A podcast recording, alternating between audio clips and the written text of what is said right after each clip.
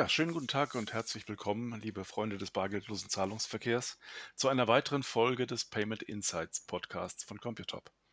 Mein Name ist Henning Brandt, Head of Communication bei Computop und heute sprechen wir über ein spannendes Thema, nämlich Debitorenmanagement, also ganz äh, angesiedelt im Bereich der Buchhaltung. Und ähm, über dieses Thema spreche ich mit zwei Gästen, nämlich Stefan Grieger und Alexandre Antoniotti, beide Key Account Manager bei Computop. Ich grüße euch. Hallo. Hallo. Hallo. Äh, Debitorenmanagement ist heute das Thema und in diesem Podcast reißen wir es kurz an, denn es wird dazu ein umfangreiches Webinar geben am 26. November um 15 Uhr, in dem sich äh, Stefan und Alexandre mit äh, Thorsten Köpp von Real Solution intensiv mit dem Thema Debitorenmanagement beschäftigen. Aber heute wäre meine erste Frage, das Debitorenmanagement ist ja sowas wie die buchhalterische Verwaltung der Kunden und ihre Einkäufe. Das ist ja eigentlich eine ureigenste Buchhaltungsaufgabe. Und äh, Buchhaltung muss jeder Händler machen. Aber gibt es Händler, die noch kein Debitorenmanagement haben? Ja, ähm, ähm, ja, ähm, es diese Händler gibt es, ähm, zum Beispiel, wenn ein Händler im Stationärbereich tätig ist, hm, dann sind die Anforderungen, die er sozusagen an seine Buchhaltung hat, völlig anders als ähm, ein Händler, der im E-Commerce ähm, unterwegs ist. Hm, ich möchte das gerne mal an einem Beispiel ähm, verdeutlichen. Ähm, ein Unternehmen, äh, das im Stationärhandel Ware verkauft, ähm, wickelt seine Zahlung an der klassischen Kasse ab. Also das ist ein Zug-um-Zug-Geschäft. Der Kunde hat die Ware und bezahlt dafür. Und dieser Prozess sozusagen ist völlig anders als im, im E-Commerce-Bereich. Und ähm, am Ende des Tages quasi wird ein sogenannter Kassensturz ähm, äh, getätigt. Und ähm, die einzelnen Zahlungsströme, wie zum Beispiel jemand hat mit Bargeld bezahlt, mit der Kreditkarte oder mit der Girocard, werden dann quasi zusammengefügt zu einer Summe. Man kann vielleicht das auch nochmal aufsplitten und sagen, okay, Bargeld so und so viel, Kreditkarte oder Girocard, aber das war's. Das ist also eine sehr schlanke, eine sehr schlanke Buchführung. Wenn ich jetzt aber in den E-Commerce-Prozess äh, einsteige, ähm, äh, fließt dort zum einen das Geld auch ganz anders. Ich verwende da ja zum Beispiel Zahlungsarten wie Kreditkarten. Das Geld muss auf dem Bankkonto, über den Acquirer auf dem Bankkonto verbucht werden. Ähm, ich habe andere Prozesse, wie zum Beispiel, es gibt eine Autorisation, also ein Zahlungsversprechen. Ähm, die Ware wird ausgeliefert. Der Händler führt eine Buchung durch. Vielleicht äh, ist die Lieferung nicht vollständig, dann wird eine Teilbuchung durchgeführt. Es gibt Lieferdifferenzen oder die Ware ist komplett nicht verfügbar. Gibt es ja auch. Die Vase fällt runter, ist kaputt und äh, es gibt keine weitere Vase. Also es gibt Frachtkosten, Serviceleistungen. Und diese ganzen Prozesse müssen natürlich auch in der Buchhaltung wiedergespiegelt werden. Und ähm, das sind natürlich auch Prozesse, die muss ich kennen und muss auch wissen, wie ich sie eben halt abwickle. Und diese Herausforderungen sozusagen kann ich als Händler ähm, zum Beispiel durch einen kompetenten Partner im Debitormanagement eben halt ähm, beziehen und habe dann den Vorteil, dass ich die Kompetenz einkaufe. Ich kann schneller Projekte eben halt dadurch auch realisieren oder schneller mit dem Prozess eben halt starten. Und das ist meine persönliche Meinung sogar, dass ich sogar Kosten einsparen kann, weil ähm, ja das kostentransparent vom Dienstleister natürlich in Rechnung gestellt wird. Mhm. Ja, ähm, ergänzend dazu oder ich, ich, ich glaube, es ist wichtig zu betonen, dass, äh, dass du im, dass du im E-Commerce fast immer eine Zeitverzögerung hast zwischen dem Moment, wo du die Ware bezahlt und dem Moment, wo du die, die Ware tatsächlich erhältst. Und das hast du im Stationärhandel natürlich nicht. Ähm, der Regel gehst du erst zur Kasse, nur wenn du weißt, dass äh, der Artikel dir gefällt oder dass die Größe passt oder dass die Farbe stimmt. Wie auch immer. Im E-Commerce ist es eher umgekehrt. Äh, du gehst zuerst zur Kasse, dann später erhal- erhältst du die Ware und du schickst die gegebenenfalls zurück, falls was doch nicht passen würde, sollte. Ähm, in manchen Fällen können mehrere Wochen vergehen zwischen dem Bezahlen der Ware und der Retour. Und genau diese Zeitverzögerung macht die Buchhaltung viel komplizierter. Geschweige auch die Verwaltung von E-Commerce-typischen Zahlarten, wie zum Beispiel äh, den Kaufaufrechnung. Hm. Ja, das klingt doch schon relativ kompliziert. Ähm, können wir vorstellen, dass es äh, tatsächlich so kompliziert ist, dass manche Händler, die das äh, vom stationären Handel bisher noch gar nicht äh, gewohnt sind, äh, doch so sehr fordert, dass sie es an einen Dienstleister übergeben sollten. Also ist das, ist das eine Empfehlung? Ich würde nicht von Überforderung und äh, sprechen. Ähm, es ist, man, man braucht die Erfahrung eben halt. Es ist, es ist auch nicht kompliziert. Aber wenn ich natürlich ähm, als ähm, ganz neu mit diesen Prozessen konfrontiert werde, dann ähm, muss ich ja diese ganzen Prozesse und diese Erfahrung auch erstmal sammeln und aufbauen. Also äh, da gibt es so Herausforderungen, ähm, natürlich prozessseitiger Herausforderungen, also buchhalterisch, aber es gibt auch Herausforderungen in Bezug auf, ähm, ich muss ähm, vielleicht im SAP-System Anpassungen vornehmen, ich muss das entsprechende Personal haben, ich muss ähm, bei der Kasse habe ich ja zum Beispiel schon das Geld, aber äh, wenn ich jetzt ähm, äh, das Geld hm, äh, oder der, der, Geldfluss muss ja zum Beispiel von Acquirer oder von den unterschiedlichen Zahlungsarten in das Debitorenmanagement hineinfließen. Also ich muss Settlement-Files verarbeiten, unterschiedlicher ähm, Formate. Und da ist es wirklich gut, wenn man äh, da einen Dienstleister eben halt ähm, hinzuzieht, weil diese Dienstleister haben diese Schnittstelle und haben auch schon diese Prozesse eben bei sich äh, eingebaut oder können Sie bereitstellen? Und, und ich glaube, im, im, Endeffekt ist es wie bei sehr vielen Bereichen in einem Unternehmen. Es ist immer eine Frage äh, oder eine Entscheidung zwischen selber machen oder kaufen. Und die Entscheidung, das Debitorenmanagement an einen Dienstleister auszulagern oder nicht, äh, kann von, in der Tat von vielen Parametern im Unternehmen abhängen typische Fragen, die sich äh, Händler zu dieser Entscheidung stellen, sind, ähm, habe ich überhaupt intern die Kompetenz, das Debitorenmanagement selber durchzuführen? Es ist ein komplexer Fachbereich und man wird da nicht über Nacht zum Expert. Ähm, die, die, eine andere Frage könnte sein, äh, welchen Ertrag kann ich erwarten, wenn ich mir diese Kompetenz ins Unternehmen hole? Äh, zu welchen Kosten ist es überhaupt Teil meines Berufes oder sollte ich mich lieber auf mein Kerngeschäft fokussieren? Und ich glaube, je nachdem, wie sich das Unternehmen hinsichtlich solchen Fragen positioniert, kann es durchaus sinnvoll sein, das Debitorenmanagement tatsächlich auszulagern. Und dafür braucht man eine agile Lösung. Hm.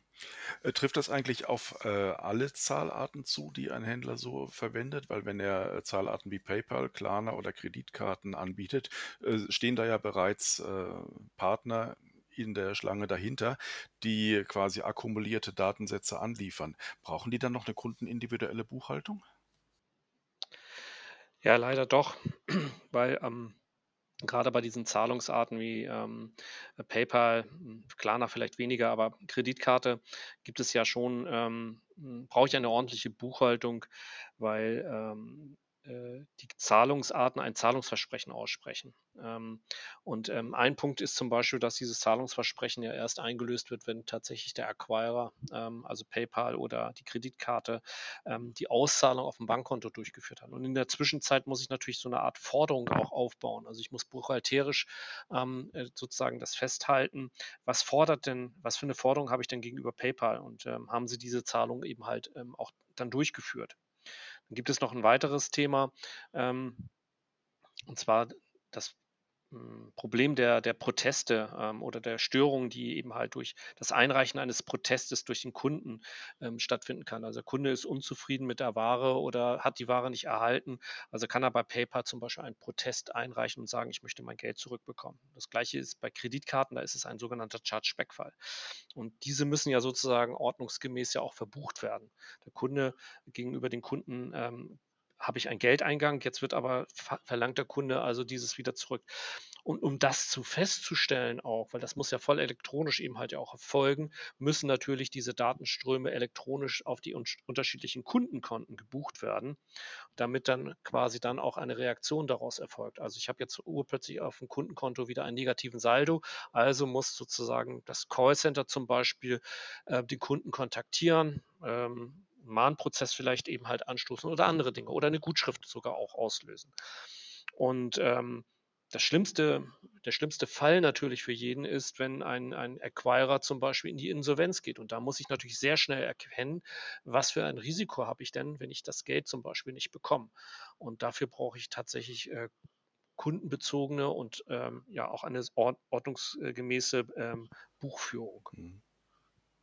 Äh, Risiko ist ein gutes Stichwort. Ähm, bei, äh, bei der äh, Zahlung im E-Commerce ist es eine andere Situation als im Handel, wo der äh, Kunde das Geld oder die Kartenzahlung persönlich ausführt. Ich sehe den Kunden nicht, es kommt bloß eine Zahlung rein und das, diese Risiken, die damit verbunden sind, muss ich ja bewerten. Äh, schlägt sich dieses Thema Risikomanagement auch in der Debitorenbuchhaltung wieder? Ja, zum Teil.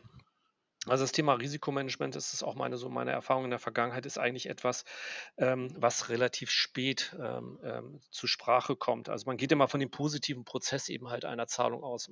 Ähm, viele Händler sagen auch, naja, eine Kreditkarte habe ich ja kein Risiko oder bei PayPal. Aber ähm, äh, ich kann natürlich trotzdem ähm, das äh, äh, Thema Risiko haben im Zuge jetzt von ähm, Zahlungsausfällen, ähm, wenn es durch Betrug eben halt stattfindet oder eben halt durch Liquiditätsprobleme. Und ähm, da brauche ich dann natürlich, wenn zum Beispiel ich nehme die, nehmen wir mal die Zahlungsart Rechnungskauf, dann brauche ich natürlich ähm, auch Prozesse wie ein Mahnwesen und äh, gegebenenfalls muss ich auch dann äh, vielleicht den Kunden an den Kasso abgeben. Und ähm, dann ist es natürlich gut, wenn ich mit einem Dienstleister zum Beispiel zusammenarbeite, der dieses schon bereitstellt. Weil auch da ist es so, ich muss mich dann nicht drum kümmern. Wie Alexandre schon sagte, ähm, ist es so, ich kann mich auf meine Kernkompetenz beziehen und muss nicht diese, diese Prozesse im, im Hintergrund eben halt ähm, äh, äh, betreuen. Und ähm, ja, und da spielt natürlich auch ein ganz großer Aspekt die Erfahrung, die ich dann eben halt über die Dienstleister dann einfordern kann. Ja, mm, genau. Die, die, ich glaube, die Kunst bei Risikomanagement, im, vor allem im E-Commerce, ist es, äh, diesen optimalen Punkt zu finden, bei welchem ich auf der einen Seite die Anzahl meiner risikobehafteten Transaktionen möglichst reduzieren kann, aber gleichzeitig auf der anderen Seite meine Konversionsrate, also sprich meinen realen Umsatz maximieren kann. Und dies allein stellt einen umfangreichen und komplexen Fahrbereich dar. Und äh, Fakt ist, viele Unternehmen haben ein dediziertes Team, welches sich nur mit diesem Thema beschäftigt, den ganzen Tag, die ganze Woche. Und das führt uns wiederum zu der Frage zurück, selber machen oder auslagern. Ähm, das Risikomanagement das ist das eine, aber die Auswertung des Zahlungsverkehrs, wie bezahlen meine Kunden, äh, wo mache ich den meisten Umsatz, was, welche Zahlart ist am geschätztesten, ist ja vielleicht auch eine ganz interessante Sache oder ist eine wichtige Auswertung für die Händler, um ihren Zahlungsverkehr steuern zu können und die Konversionsrate zu optimieren. Äh, hilft da das Debitorenmanagement auch? Ja, ähm, also du hattest jetzt das Thema ähm, äh, Konversion äh, natürlich angesprochen. Ich, ich komme aus dem, aus dem Finanzbereich. Ich sehe natürlich immer die Steuerung immer so auch aus, dem, aus den Finanzströmen. Da ist zum Beispiel ein sehr schönes Beispiel das, der Bereich Treasury. Ähm, der Treasury-Bereich ist verantwortlich ähm, für die Liquidität auf dem Bankkonto. Jeder Händler, ne, das weiß man, wenn man dort auch tätig ist, ist es wichtig, dass nicht zu viel Geld auf dem Bankkonto ist, weil Geld muss arbeiten ähm, und zu wenig Geld auf dem Bankkonto ist auch schlecht, weil das kostet dann Geld. Und das Debitorenmanagement ähm, ist ein wichtiges Instrument für den, für den Treasury-Bereich, denn ich kann sofort, äh, mit einem guten Debitormanage kann ich sofort die offenen Posten ähm, äh, sozusagen einmal aufzeigen, ähm, aber auf der anderen Seite kann ich auch den Geldfluss ähm, äh, bereitstellen. Also ähm, ich erwarte zum Beispiel heute eine Summe über 20 hm, Millionen auf dem Bankkonto X ähm, aus einer Kreditkarten, äh, aus Kreditkartenzahlung. Und dann kann der Disponent dort im Treasury dieses Geld optimal eben halt ähm, einsetzen. Und das führt wiederum dazu, dass der Händler durch solche äh, Funktionalitäten aus dem Debitormanagement eben halt ähm, Kosten einspart, ne, weil er durch eine gute Planung eben halt das Geld irgendwo einsetzen kann und, und äh, muss vielleicht nicht Geld aufnehmen. Und ähm, ja, das ist, ähm, da gibt es diverse, diverse Möglichkeiten, wo eben halt durch die, durch das Bereitstellen von Daten aus dem Debitormanagement dem Unternehmen wirtschaftliche Vorteile ähm, bereitgestellt werden. Ja, Stefan hat, vom, von der hat gerade das äh, Stichwort Liquiditätsplanung erwähnt. Äh, ich glaube, genau das äh, bleibt nach wie vor einer der Schlüssel zum Erfolg eines Unternehmens. Ähm, und dabei stellt das Debitorenmanagement eine große Hilfe dar, weil im Endeffekt nur, wenn ich die aktuelle, jetzige, genaue finanzielle Situation meiner Firma kenne, kann ich die richtigen Entscheidungen zur Unternehmenssteuerung treffen. Hm. Zum Beispiel hinsichtlich Investitionen. Hm. Das sind jetzt schon eine ganze Menge Einblicke von euch beiden. Im Webinar ist dann noch Thorsten Köpp dabei von Real Solution. Äh, was bringt er mit? Ja, also hm, Thorsten Köpp ist viele, viele Jahre bei Real Solution tätig und ähm, hat ein äh, umfangreiches Wissen zum Thema Debitormanagement, Mahnwesen und auch der Inkassoabwicklung. Und darüber hinaus auch durch die langjährige Zusammenarbeit mit Computop versteht Thorsten Köpp hm, beide Welten, also das Debitormanagement wie auch das äh, Payment, was für, ähm, ja, für unsere Händler und auch für unseren äh, Webinar ja, von Vorteil ist. Und ähm, ich freue mich wirklich ganz sehr, dass wir den Thorsten Köpp ähm, mit seiner Kompetenz ähm, zu diesem Webinar teilnehmen können. Und ähm, er wird auch eine ganze Menge an äh, interessanten Einblicken aus der Welt des Debitormanagement mitbringen. Mhm. Okay, dann freuen wir uns auf jeden Fall auf Donnerstag, den 26. November von 15 Uhr bis 45, 15 Uhr bis 15.45 Uhr zum Thema Debitorenmanagement, automatisierte Buchhaltung für ein komplexes Zahlartenangebot. So heißt das Ganze offiziell. An dieser Stelle schon mal vielen Dank an euch, an Stefan. Dankeschön. Ja. Und auch Alexandra an dich für die Einblicke. Ich danke auch.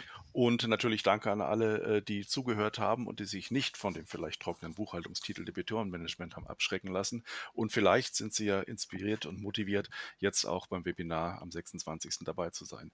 Würde uns sehr freuen.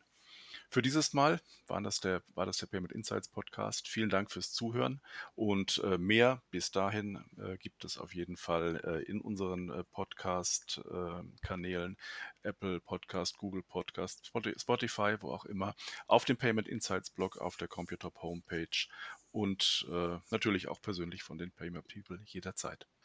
Vielen Dank und bis zum nächsten Mal.